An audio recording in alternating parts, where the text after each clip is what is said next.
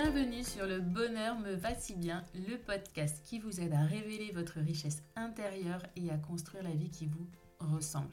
Je m'appelle Audrey et je suis coach de vie. Sur ce podcast, je vous livre tous les 15 jours des conseils, des outils et méthodes concrètes pour comprendre vos émotions, mettre en lumière vos qualités, oser être vous. Ma mission, c'est de vous guider, de vous aider à mieux vous connaître, à vous approprier votre vie pour être plus sereine, épanouie et trouver votre cohérence. Ici, on parle donc de confiance en soi, de lâcher prise, de pensée positive, bref. En résumé, je vous aide à révéler la jolie pépite qui est cachée en vous. Alors préparez-vous à reprendre votre vie en main. Bonjour et merci d'écouter cet épisode 35, oui déjà 35, du podcast Le bonheur me va si bien. Aujourd'hui j'aborde un sujet euh, très intéressant mais surtout sérieux. Oui là on, parle, on va parler sérieusement. Euh, j'ai pour parler de ce sujet une invitée, Annie Prévost, une Canadienne, et ça vous allez tout de suite euh, l'entendre, avec qui on va parler du burn-out ou de l'épuisement. L'épuisement euh, travail, épuisement parental. Annie a vécu ce burn-out, donc elle sait très très bien de quoi elle parle. C'était il y a déjà plusieurs années et aujourd'hui elle sait, elle ressent, elle a encore des, quelques séquelles en fait de ce burn-out. Donc dans cet épisode, on va vous donner les signes précurseurs, avant-coureurs de ce burn-out pour vous dire attention, attention là, peut-être qu'il est temps de faire quelque chose avant de foncer droit dans le mur et que ton corps te dise stop. Parce que c'est quoi ce burn-out, cet épuisement? C'est à un moment donné, le, votre corps n'a plus aucune batterie, plus aucune énergie pour se lever, pour se nourrir, pour euh, répondre à ses besoins primaires de base. On va vous donner ces signes précurseurs et on va également vous expliquer comment sortir de ce cercle vicieux, comment réussir à soit ne pas tomber vraiment en burn-out, soit comment vous remettre, vous accompagner en fait pour vous remettre d'un burn-out. Euh, on vous le dit dans l'épisode, en cas de burn-out avéré, il faut, et là pour une fois je dis bien il faut, parce que c'est une obligation, être suivi par un spécialiste, par un médecin spécialisé. Vous avez des personnes comme Annie qui sont euh, facilitatrices de changement, qui vous accompagneront également mais elle vous le dit également euh, dans cet épisode, avoir un accompagnement médical en cas de vrai burn-out, c'est indispensable.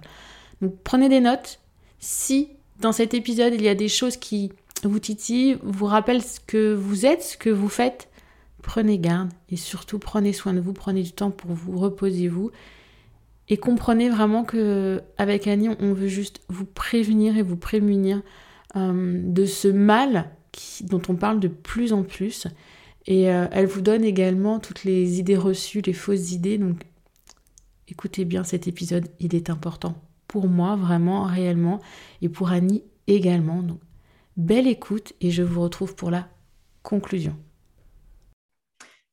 Bonjour Annie et merci, merci mille fois d'avoir accepté euh, de venir enregistrer ce 35e épisode du podcast Le bonheur me va si bien. Avant qu'on rentre dans le vif du sujet, je vais te laisser te présenter à ma jolie communauté.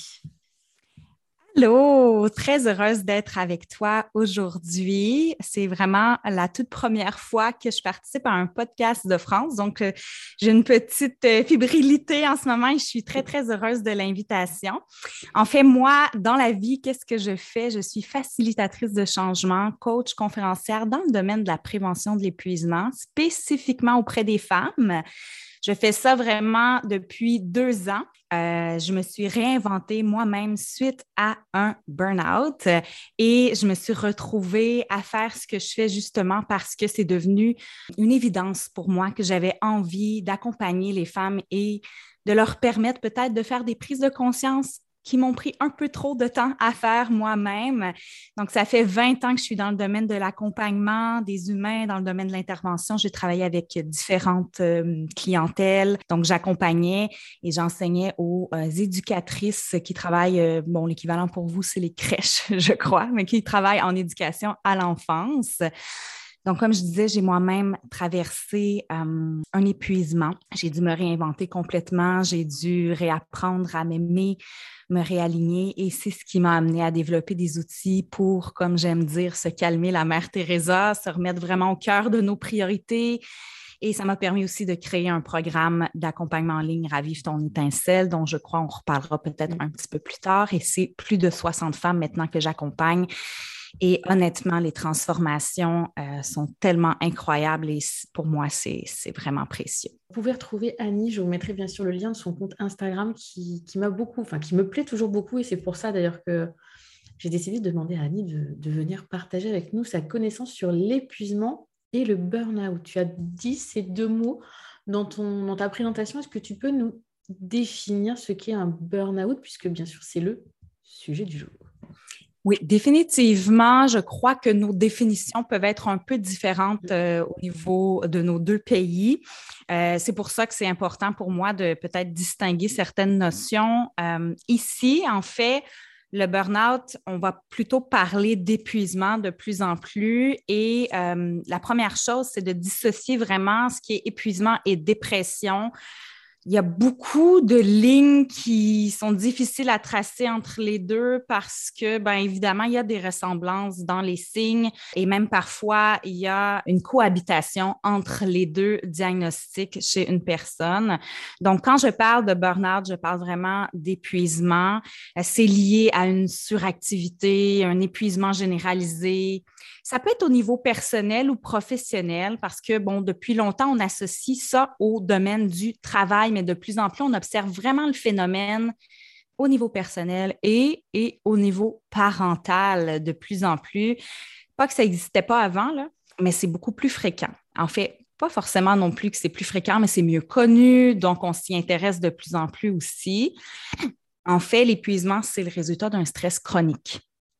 Et on le sait de nos jours, le stress, hein, c'est, je pense, on dit souvent que c'est la maladie du 21e siècle définitivement, c'est un stress persistant qu'on euh, fait vivre à notre corps qui fait en sorte qu'il produit continuellement les hormones du stress, adrénaline, cortisone, cortisol. Cela, euh, ça va vraiment tenir notre cerveau en alerte continuellement. Puis ça, forcément, à un moment donné, ce que ça amène, c'est une diminution des ressources parce que notre stress va surcharger vraiment notre cerveau. Puis éventuellement, ça va nous amener à un épuisement qui est physique, qui est mental, qui est émotionnel. Donc, c'est vraiment ce qu'on appelle le burn-out. Donc, c'est d'être en fait brûlé, vidé de nos ressources. On peut très bien être, par exemple, maman à la maison et se retrouver complètement vidé de nos ressources parce qu'on a de la difficulté à gérer notre stress et puis à concilier toutes nos responsabilités aussi. On est d'accord, un burn-out n'est pas que professionnel, ça peut être euh, parental, familial, enfin il peut y avoir plein de, choses, de cumul qui font qu'on arrive là.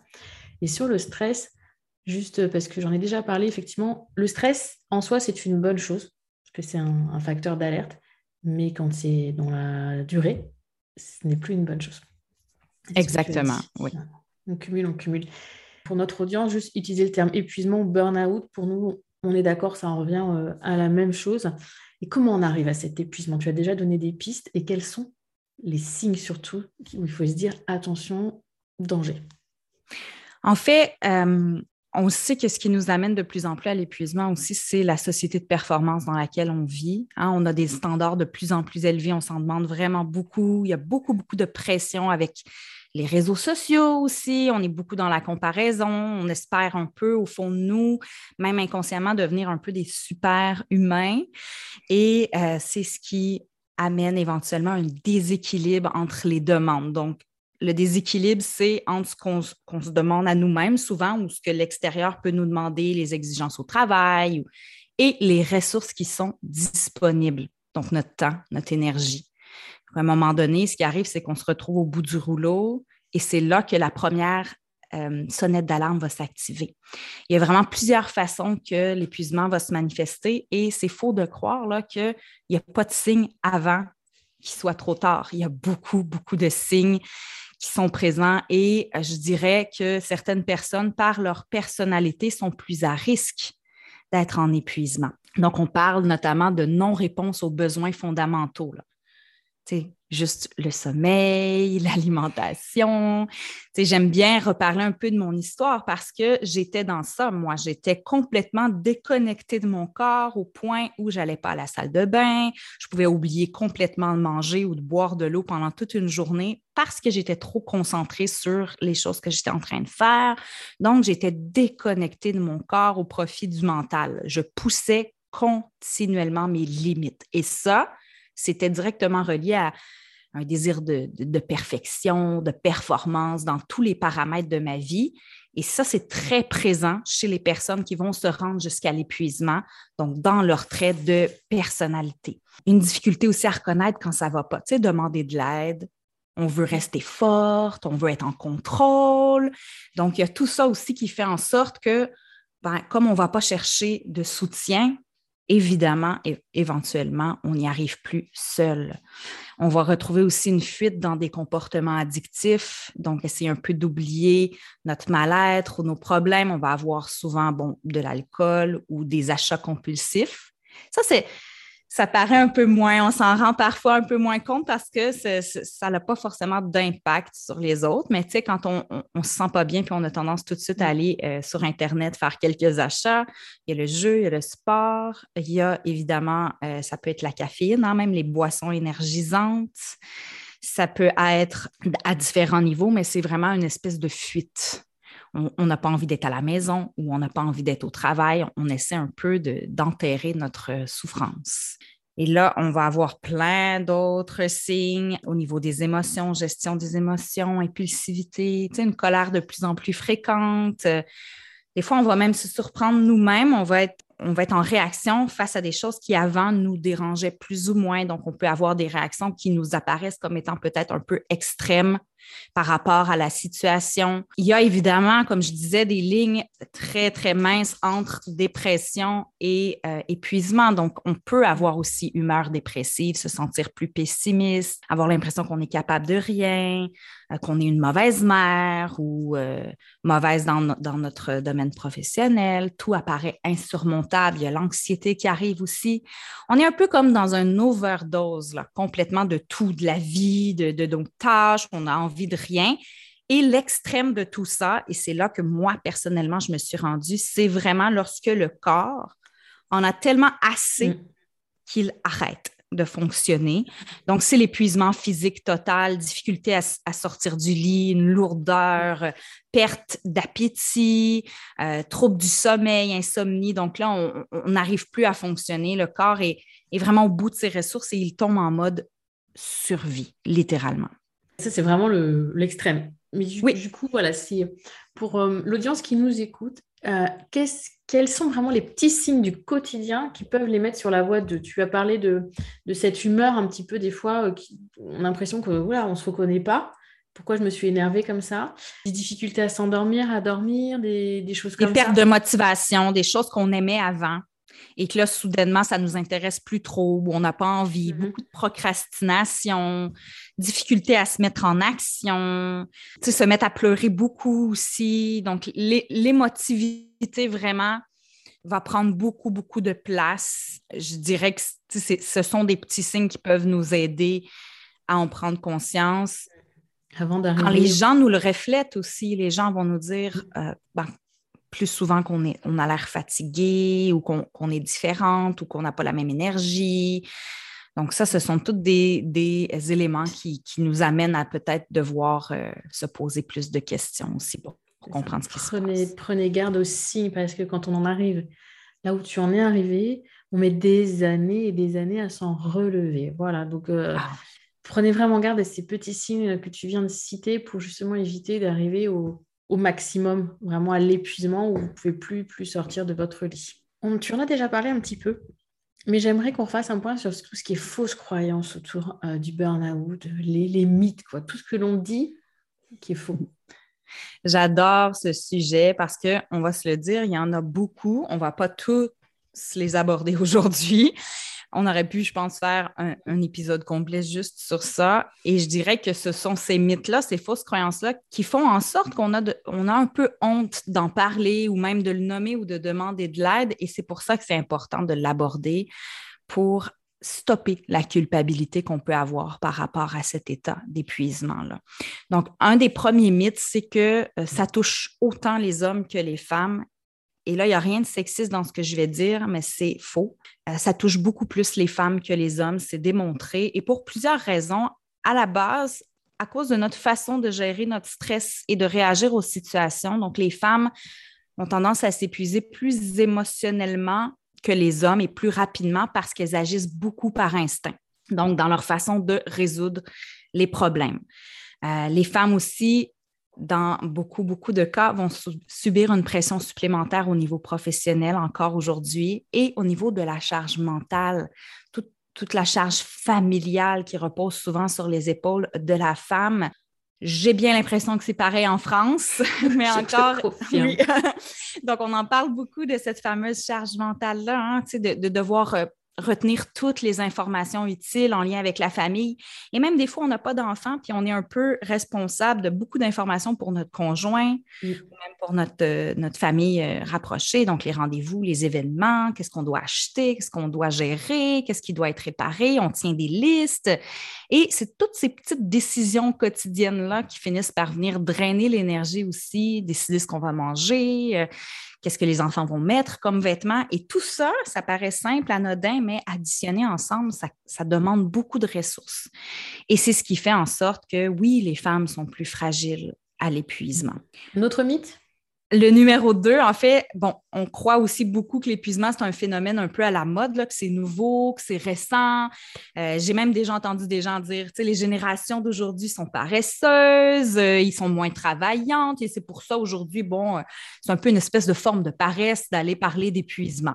Ça, ça me fait toujours un peu sourire, là, parce que les premières recherches vraiment approfondies sur l'épuisement, le burn-out, datent du milieu du 20e siècle. Donc, ça fait quand même longtemps qu'on en parle, c'est pas nouveau. C'est juste que ben, c'était très tabou, tout ce qui était santé mm. mentale, et même encore aujourd'hui, c'est tabou. Donc, c'est pas parce que c'était pas euh, que les gens osaient pas en parler que ça n'existait pas, bien évidemment. notre corps a toujours eu le même nombre de ressources. Hein. donc, c'est juste qu'aujourd'hui, on est amené à, à cause de ce que je parlais tantôt aussi, cette espèce de société de performance dans laquelle on, on grandit, fait en sorte qu'aujourd'hui, on nous en demande encore plus. Et avec les technologies aussi, on est sursollicité. Là, on amène le téléphone à la maison, les courriels, on, on sent qu'on doit être dans une hyper disponibilité continuellement. Donc, c'est ça qui a exacerbé ce qui existait déjà avant. Aujourd'hui, c'est simplement la façon dont on fonctionne maintenant aussi. Le mythe numéro 3, c'est qu'il faut forcément être surchargé de travail. Donc, il faut avoir un emploi, des grosses responsabilités, il faut être cadre ou il faut, il faut avoir vraiment un train de vie euh, très, très chargé pour avoir un burn-out, un épuisement. Mais on découvre de plus en plus qu'il existe un, même un épuisement par ennui. Et on le voit, par exemple, chez les fonctionnaires, chez les gens qui ont des emplois très mm. répétitifs. Donc, vrai, ou même au chômage, parce que les gens ont une perte de repères, ils se sentent moins utiles. Il y a comme un, un, petit peu comme un, hamster dans sa roue. À un moment donné, c'est toujours, c'est redondant, c'est toujours la même chose et la personne finit par s'épuiser à force de faire des tâches répétitives. Elle ne se sent pas valorisée, elle n'a pas l'impression que, ça lui permet de se développer et, tout. Donc, c'est ce qui va amener aussi un épuisement. Donc, il faut arrêter de croire qu'une mère à la maison ne peut pas s'épuiser parce que, bon, euh, travaille pas très fort finalement. ça n'a rien à voir avec la quantité de tâches, en fait. Absolument rien à voir. Ça a plus rapport avec le stress, comme on a parlé tout à l'heure. Hmm. En France, on parle de le burn-out, le bro-out, burn-out et le bore-out. Bar out, oh yes. oui, exactement. Et ça, et, ça s'en vient, tu sais, puis tout ça, c'est ça reste un épuisement parce que c'est le corps qui épuise ses ressources. Donc, voilà. Et on n'est pas là pour juger de ce qui apporte une personne à se retrouver dans cette situation-là. Absolument pas. Tu sais, c'est notre capacité à gérer notre stress, c'est la façon dont on a appris à le gérer aussi qui nous amène dans des situations comme ça. Puis la bonne nouvelle, c'est évidemment, ça, se réapprend et on, peut euh, s'en sortir. Euh, le dernier mythe que j'avais envie d'amener aussi, c'est que ça prend simplement une semaine de vacances.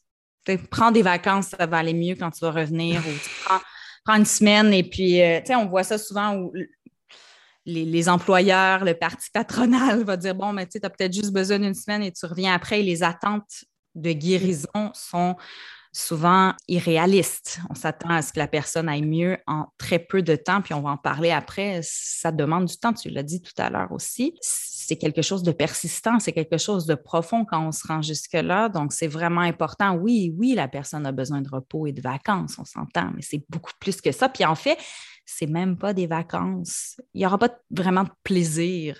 Ça devient tellement euh, un mode survie que tout ce qu'on veut, c'est dormir ou on, arrête de fonctionner. Donc, on, vacances égale plaisir. Et selon moi, se remettre d'un épuisement, ce n'est pas, pas une partie de plaisir, là, mais vraiment pas. Non, surtout quand on est arrivé à cette limite, tu dis vraiment, quand tu dis l'épuisement, c'est euh, le côté je ne me lève plus. Et, et pour, pour certaines personnes, comprendre que même avant d'arriver jusque-là, une semaine de vacances, c'est pareil, ça ne va pas suffire. Il faut anticiper, il faut vraiment changer son mode de, son quotidien, sa façon d'être, sa façon de penser, sa façon d'agir. Et euh, quand vous vous rendez compte que, parce qu'on va vous parler après de comment se reconstruire après un épuisement, mais faites-le aussi avant d'arriver à cet épuisement. C'est important. C'est tellement dur après. Ah oui, définitivement. Puis on dit même souvent qu'être en vacances est épuisant. donc, tu sais, quand on organise des voyages et tout ça, donc, c'est pour ça que l'association avec les vacances est très malsaine selon moi. Donc, ça demande un temps de guérison comme pour n'importe quelle affection physique. Là, donc, maladie. Maladie. Et on a besoin vraiment de euh, redonner à notre corps ce dont il a besoin pour se reconstruire, pour reconstruire notre réserve d'énergie. Et comment on fait alors? Parce que c'est vrai que souvent, moi, je dis en tant que coach que je ne suis pas la mieux placée, je ne suis pas euh, la personne qualifiée, enfin, en France, on va dire ça comme ça, pour euh, aider quelqu'un à se relever d'un burn-out. Moi, si j'ai quelqu'un qui vient me voir en, me disant voilà, je veux être coachée, je, je viens de faire un burn-out, moi je vais personnellement la renvoyer vers un spécialiste parce que je ne suis pas moi spécialiste. Mais je sais que toi, c'est quelque chose que tu fais euh, depuis des années, que tu travailles pour être passé par là, c'est la différence. Moi, je ne suis pas passée par là. peux guider et aider à se reconstruire. Comment tu fais après un burn-out pour te relever? Pour faire suite un peu à ce que tu dis, oui, effectivement, je peux accompagner des femmes à se relever de l'épuisement, mais ça demande un soutien professionnel à différents niveaux, notamment un soutien médical, et c'est tellement important. Se relever d'un épuisement, ce n'est pas quelque chose, comme on a dit, qui prend une semaine ou deux. Bon, évidemment, ça va dépendre jusqu'où on se rend. On le dit depuis tout à l'heure, plus tôt on peut prendre les signes au sérieux et passer à l'action, plus rapide sera la guérison, bien évidemment. Mais lorsqu'on se rend à l'extrême, ça peut prendre jusqu'à sept ans pour se remettre vraiment physiquement et émotionnellement. Et la partie émotionnelle est importante ici parce qu'on a tendance à la négliger. Et c'est ce qui va faire en sorte que les personnes vont retomber donc, ils vont se relever et ils vont refaire un autre épuisement parce qu'ils n'ont peut-être pas abordé cette partie émotionnelle qui est tellement importante de qu'est-ce qui nous a amené à se rendre jusqu'à l'épuisement. C'est quoi notre système de croyances, euh, nos habitudes de vie qui peuvent nous amener éventuellement à cet épuisement-là? Et tout à l'heure, tu parlais, bon, d'attendre, de, de ne pas attendre trop longtemps parce qu'on peut garder des séquelles permanentes du burn-out. Et ça, c'est important d'en prendre conscience que plus tôt on agit, le mieux c'est. On peut garder des séquelles au niveau de l'état de fatigabilité, les troubles cognitifs, même euh, atteindre la mémoire, de la logique, de la concentration. Donc, le plus tôt sera toujours le mieux. Et ça, c'est super important parce que ben, on peut comparer l'épuisement un peu à une, batterie de voiture. Euh, une fois qu'on l'a vraiment, vraiment vidé, mis à zéro, ça lui prendra toujours un petit peu plus de temps pour se recharger.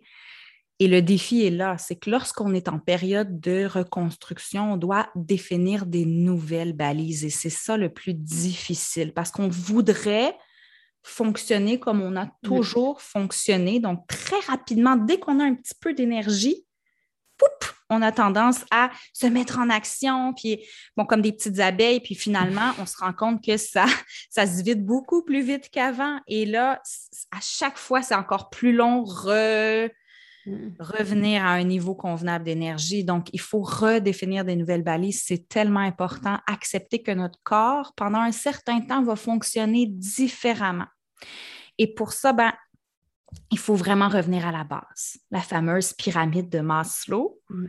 dont on parle tout le temps, mais qui est tellement importante. La base, c'est quoi? C'est les besoins de base. C'est le sommeil, c'est l'alimentation, c'est l'activité physique, c'est donner à notre merveilleuse machine qui est notre corps ce dont elle a besoin pour fonctionner. Donc, c'est notre priorité absolue de, de se reposer, et, je sais que ce n'est pas toujours évident parce qu'on essaie d'aller dormir, par exemple, et là, on a la tête qui tourne, on a plein de pensées et tout ça, mais reste que ça demeure notre priorité absolue. On doit toujours avoir ça en tête. Est-ce que cette action-là va me permettre de me recharger ou est-ce que ça va me demander de l'énergie? Et on doit devenir en mode préservation au maximum. Donc, on préserve notre énergie, on l'utilise au minimum pour donner une chance à notre corps, évidemment. Puis pour nous aider, tout ce qui est hygiène de vie, mm-hmm. observer un peu à quoi ressemble notre hygiène de vie, nos habitudes, pour nous aider là, à refaire notre réserve. Donc, des fois, on va penser activité physique, c'est pas bon parce que justement, ça demande de l'énergie, mais c'est très aidant, ça aide, mais encore là, il faut faire attention. Il ne faut pas être dans une activité physique de performance, mais plus simplement d'activer notre corps. Donc, ça peut être d'aller marcher, d'aller nager, de... mais pas se mettre une pression supplémentaire, par exemple, d'atteindre euh, telle ou telle euh, performance dans notre activité physique ou se mettre une pression de le faire tant de fois par semaine. Mmh. Donc, il faut faire attention de ne pas non plus chercher à performer euh, notre réhabilitation, notre guérison. Hein, parce que ça, je le vois souvent. Tu sais, ce qui nous amène dans l'épuisement, c'est souvent une espèce d'attitude un peu perfectionniste, hyper performante. Donc, je vois beaucoup de mes clientes qui cherchent même à hyper performer leur guérison. Ils veulent que ce soit rapide, efficace. ça, je le vois là. C'est voilà, j'ai objectif. Dans six mois, je suis relevée et j'y Exactement. Oh, puis même, tu dis six mois, moi, j'ai vu des, moi, je veux que dans un mois, tu sais, je suis retour au travail et ça fonctionne. Et là, souvent, c'est de venir recadrer un peu cette croyance-là et de faire comprendre que, regarde, ça va prendre du temps. Ça va prendre du temps, puis ça ne sera pas juste physique. Comme je disais tout à l'heure, il y a toute la rééducation au niveau de la gestion du stress, l'accueil des émotions. Parce qu'il y a une accumulation qui s'est faite pour se rendre jusqu'à l'épuisement, une accumulation de stress, une accumulation d'émotions, qui ne sont pas très utiles, donc de colère, de frustration, de honte, de culpabilité qu'on accumule avec le temps et qui, à un moment donné, prennent de nos ressources, prennent de notre énergie. Donc, rééducation. Et oui, c'est vraiment le, bon mot, réapprendre à gérer son stress, accueillir les émotions, éviter l'accumulation, se donner le droit, se foutre la paix un peu et se donner le droit d'avoir des émotions qui sont peut-être plus sombres. C'est mm-hmm. OK d'être en colère. C'est pas, le problème, ce n'est pas d'être en colère, c'est la façon dont on exprime notre colère. Donc, c'est d'apprendre à laisser place à cette émotion-là pour lui donner de l'espace et l'adresser de façon saine et non pas de, de l'étouffer à l'intérieur de nous, puis après ça, d'avoir une accumulation qui va se transposer dans notre corps, forcément. Donner le droit à nos pensées négatives d'exister parce mm. que moi, je vois de plus en plus, et les réseaux sociaux contribuent à ça, mais je vois de plus en plus un discours très toxique, hein, la fameuse positivité toxique où on se dit euh, tout, va bien aller, en quelque part que c'est presque mal de ne pas être optimiste ou d'avoir des pensées négatives, alors que fondamentalement, le cerveau humain, c'est mm. normal qu'il ait des pensées négatives mais nos pensées ne nous définissent pas. Donc maintenant, c'est d'apprendre à ne pas s'accrocher à ces pensées-là, mais d'accepter qu'elles existent et que c'est sain qu'elles existent et que c'est normal parce que certaines de ces pensées-là vont nous sauver la vie. Tu en as parlé tout à l'heure. Un certain stress, un certain niveau, des, des pensées qui vont nous, nous, dire fais attention à ci ou fais attention à ça, mais ben, parfois elles vont être utiles, parfois elles ne seront pas utiles. Donc, plutôt que de parler de pensées positives ou négatives, moi j'aime bien dire pensée utile, pensée inutile. Est-ce que ça te permet d'avancer cette pensée-là? Est-ce qu'elle te rend service? Oui. Alors, Parfois, elle peut être négative dans la forme, mais elle peut être utile, par exemple, dans ta vie. Mm. Et c'est de prendre conscience aussi de plus en plus euh, de ce qui nous gruge de l'énergie dans nos décisions, notre façon de prioriser nos actions, nos relations.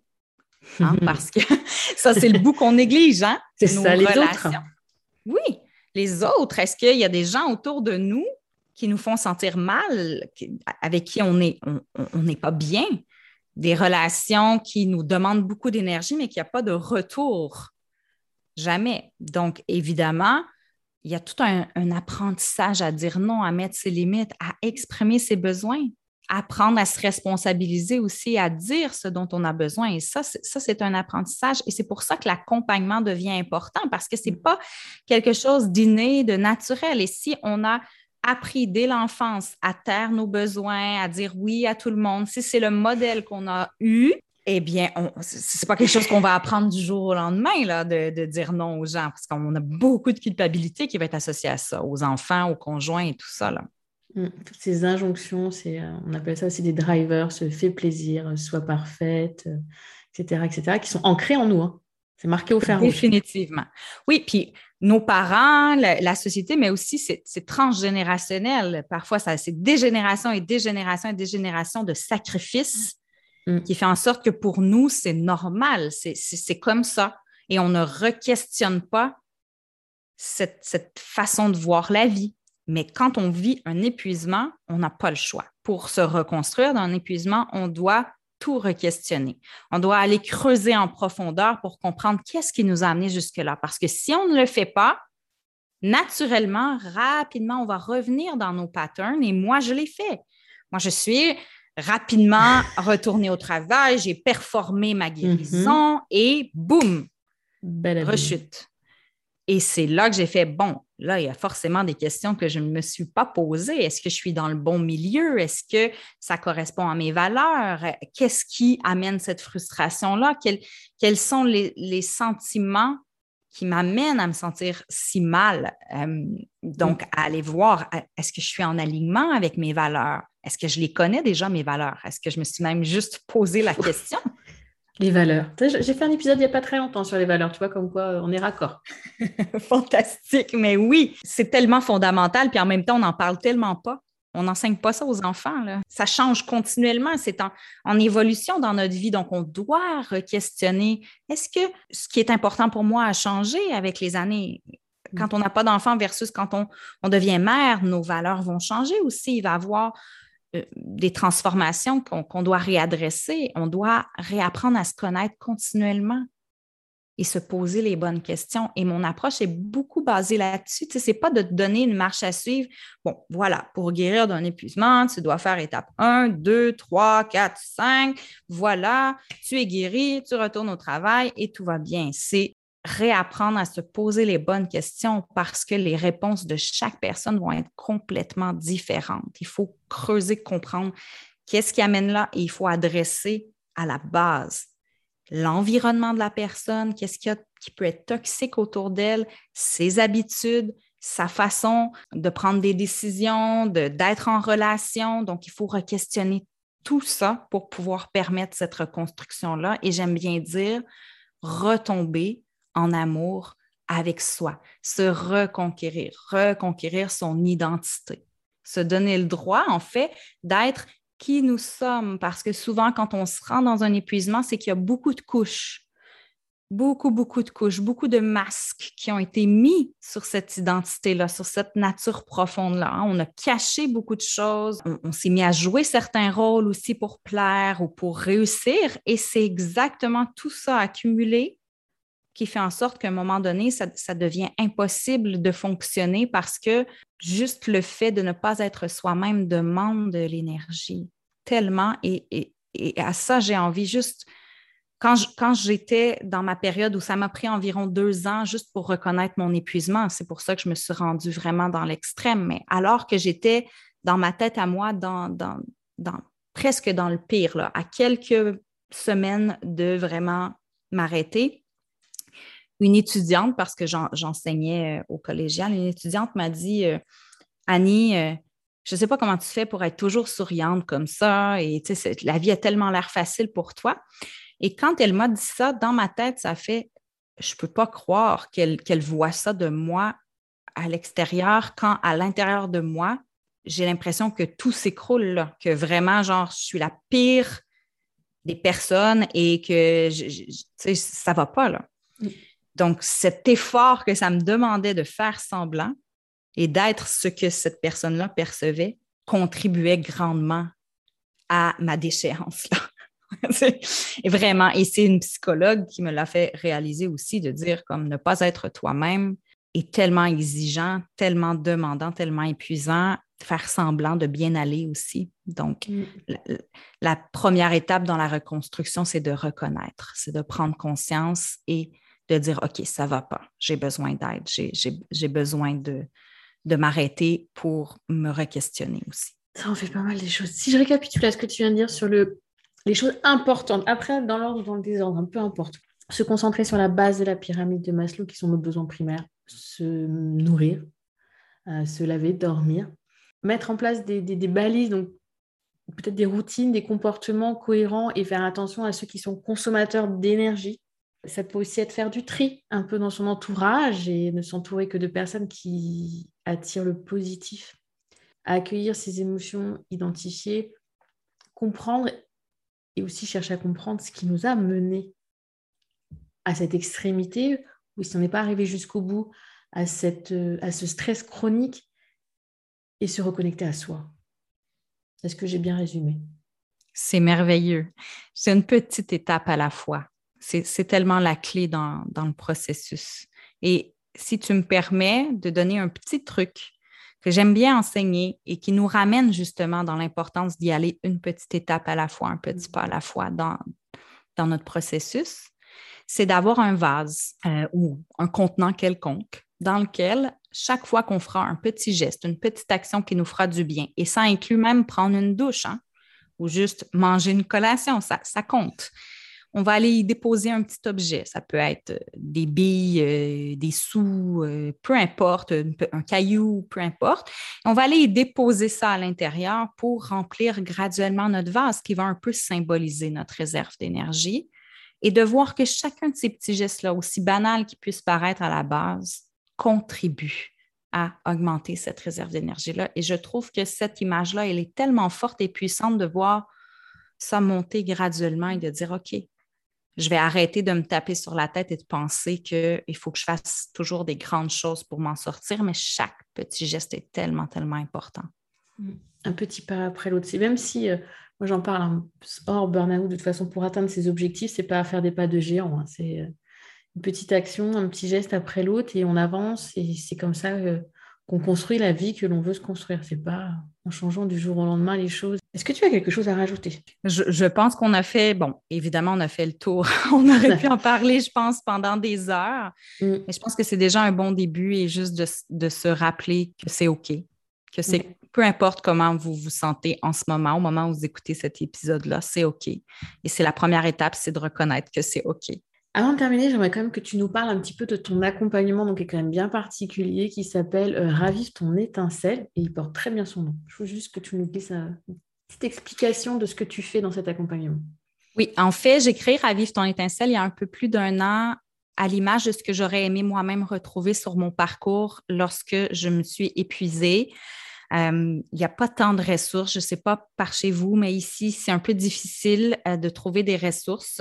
Donc, j'avais envie d'offrir un peu une espèce de coffre à outils qui ne te donne justement pas de recettes magiques, mais qui te permet d'apprendre à te poser des bonnes questions. Donc, c'est un programme d'accompagnement en ligne.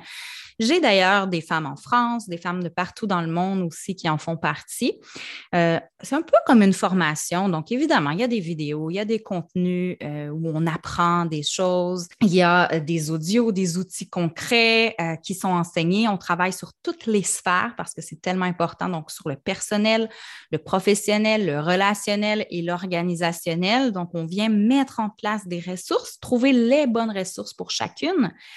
Euh, il y a beaucoup de réflexions personnelles aussi. Il y a des exercices concrets à faire. Donc, tout ça est sur la plateforme. Ça vient avec une communauté aussi qui est tellement importante parce qu'on ne se sent plus seul en fait, de, pouvoir vibrer avec d'autres femmes qui ont traversé un peu les mêmes euh, étapes, qui ont des obstacles similaires dans leur vie, même si elles sont différentes, eh bien, ça fait vraiment du bien. Euh, donc, la communauté, il y a des appels à tous les deux semaines où on échange, on partage, et ça aussi, ça fait du bien. Donc, c'est un accès à vie. Donc, une fois que tu fais partie de cette communauté de Ravive ton étincelle, tu y es pour toujours, si tu en as envie, bien sûr. Et parce que je crois vraiment que c'est un chemin de vie. Ce n'est pas quelque chose qu'on règle en trois mois, c'est un chemin de vie. Et c'est comme ça que, j'ai créé ça et je me suis entourée d'expertes dans tous les domaines, euh, naturopathes, kinésiologues, sexologues, donc des professionnels pour aborder des, choses un peu différentes et d'une autre façon que moi parce que justement, je crois qu'il n'y a pas de vérité. Alors, euh, c'est ça, c'est un programme évolutif qui va continuer de grandir continuellement et à travers ça, il y a la possibilité évidemment d'avoir aussi des accompagnements privés, il y a des ateliers de groupe, il y a différents événements qui sont organisés.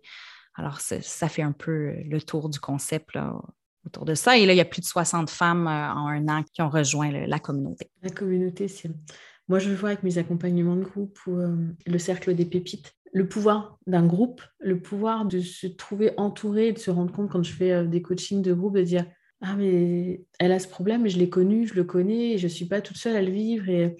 Ou d'autres personnes qui n'ont pas du tout cette problématique, qui vont l'apercevoir d'une façon différente, qui vont apporter un regard autre, sans jugement.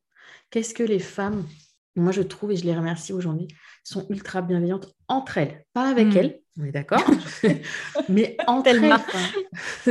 je trouve ça, enfin moi à chaque fois je suis, mais euh, quand je les entends se confier, déjà d'une se confier, et que j'entends les autres euh, guider, aider, accompagner sans jugement, rien, je trouve ça tellement beau et tellement magique le travail en groupe.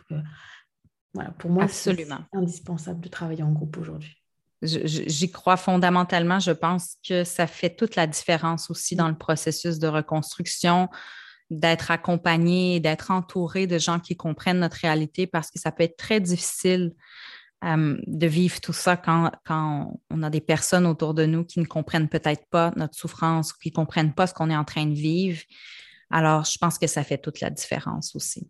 On en a donc terminé avec cet épisode sur l'épuisement et vraiment, je tiens juste à, rappeler et à tirer cette sonnette d'alarme. N'attendez pas, mais vraiment, vraiment, n'attendez pas d'en arriver au point où vous ne pouvez plus sortir de votre lit. Pensez à vous, pensez à votre famille, à vos enfants, à ce que vous voulez. Vous pouvez aujourd'hui hein, prendre le temps euh, de courir partout pour vos enfants, etc. Mais le jour où vous êtes en burn-out, vos enfants, vous n'êtes plus là pour eux non plus. Je ne sais pas si toi, tu avais été, voilà, tes enfants à cette époque-là, mais je pense pour une maman, oui. de se retrouver alité, ne pas être capable de s'occuper de ses enfants, ça doit quand même être hyper culpabilisant. Oui, vraiment. Ils étaient jeunes en plus, mais en même temps, ça a été mon moteur d'action parce que tout au long de mon cheminement, je pensais à ce que j'allais leur léguer et le message que j'allais leur mm. envoyer. Et ça a été vraiment très, très aidant pour moi de, à la fois, ça a été un défi au niveau de la culpabilisation, mais en même temps, ça a été aussi une motivation de me dire, ce sont deux filles, et de leur dire que j'allais leur transmettre, que j'allais leur montrer que c'était OK d'être vulnérable et que c'était OK de demander de l'aide et de nommer les choses. Alors, ça s'est fait sans tabou. Et aujourd'hui, elles sont beaucoup plus grandes et elles savent très bien ce que j'ai vécu et il y a des mots qui ont été mis sur ça. Donc, il n'y avait rien de caché à travers. Euh, tu en as fait presque une force, on va dire ça comme ça. Je le vois comme ça aussi. Mm. Merci Annie. Donc, vous pouvez retrouver Annie sur son compte Instagram. Tu me dis si je me trompe. Annie Prévost au jour le jour. C'est bien exact. Point au jour le jour, mais bon, si on cherche juste au jour le jour, on me trouve. Euh, de toute façon, je vous mets le lien dans le descriptif, comme je vous mets le lien dans le descriptif des liens euh, d'Annie si vous voulez aller voir euh, son accompagnement, ce qu'elle peut vous proposer. Parfois, je sais que tu fais des événements gratuits, donc n'hésitez pas à aller jeter un coup d'œil. Et je suis certaine que son compte Instagram va beaucoup, beaucoup vous plaire. Merci beaucoup, Annie. Je te laisse avoir le mot de la fin.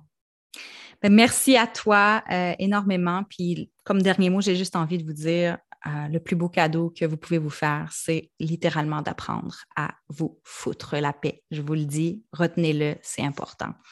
Vous le méritez. Encore merci à Annie pour toutes ces jolies, jolies pépites qu'elle nous a livrées. Donc, je voudrais juste finir cet épisode en vous rappelant, en vous redisant, enfin, je ne sais pas combien de fois je vous l'ai dit, mais c'est hyper important que vous compreniez que le burn-out, ce n'est pas rien, on ne se remet pas comme ça en un claquement de doigts en une semaine, qu'un jour. Non, ça prend des années, des années, voire on a des séquelles à vie. Donc, si vous avez détecté des signaux, euh, ce qu'a donné Annie pendant l'épisode, demandez de l'aide, tout simplement. Prenez un peu de recul, dites un peu plus souvent non aux autres. Essayez de comprendre d'où proviennent ces sources de stress qui sont énergivores. Prenez juste un petit peu de temps aujourd'hui pour gagner en temps, en énergie, en sérénité dans les semaines, les mois à venir et ne pas descendre, aller jusqu'à ce burn-out. Quand je dis vous faire aider, c'est peut-être consulter un médecin qui va être spécialisé dedans. Ça peut tout simplement déjà demander de l'aide à votre entourage en disant voilà, là je me sens hyper fatiguée, est-ce qu'on peut faire ci, est-ce qu'on peut faire comme ça? Dire quels sont vos besoins, quelles sont vos envies, où est-ce que ça ne va pas, quelles sont les valeurs qui sont bafouées, toutes ces choses-là, et apprenez à vous recentrer sur vous, qui vous êtes et ce que vous, voulez. C'est vraiment primordial et indispensable pour éviter d'aller jusqu'à cette extrême limite qui fait que vous n'êtes même plus en état de vous occuper des autres. Vous ne vous occupez pas de vous, mais vous ne pouvez pas vous occuper des autres. Donc si vous ne pensez pas à vous pour vous, pensez à vous pour les autres. J'ai fini avec euh, mon petit euh, laïus, mais j'espère que vous comprendrez l'urgence pour certaines d'entre vous de lever le pied et de comprendre comment vous en êtes arrivé là et surtout de faire en sorte d'en sortir. Donc vous pouvez retrouver Annie sur son compte Instagram annieprévost.au jour le jour. Je vous mets le lien dans le descriptif ainsi qu'un lien récap de tous ces liens. Et vous pouvez d'ailleurs retrouver euh, sa boîte à outils planification qui est offerte. N'hésitez pas à y jeter un petit coup d'œil. Et si cette force de groupe, vous avez envie de la retrouver, vous avez envie d'échanger, de, partager dans toute bienveillance, dans le non-jugement avec d'autres femmes, pensez à regarder le cercle des pépites. Nous serons, nous, jolies pépites, ravis d'accueillir une nouvelle pépite parmi nous pour aller vers notre mieux-être, pour mieux nous comprendre, mieux nous connaître et avancer en fait ensemble vers la vie qui nous ressemble. N'hésitez vraiment pas. Je vous mets également le lien dans le descriptif et si vous avez des questions, vous savez bien sûr où me trouver. Cet épisode est donc terminé. Je vous dis à la semaine prochaine. En attendant, belle journée, belle soirée, bonne semaine, bon week-end, bonnes vacances, peu importe. Prenez soin de vous.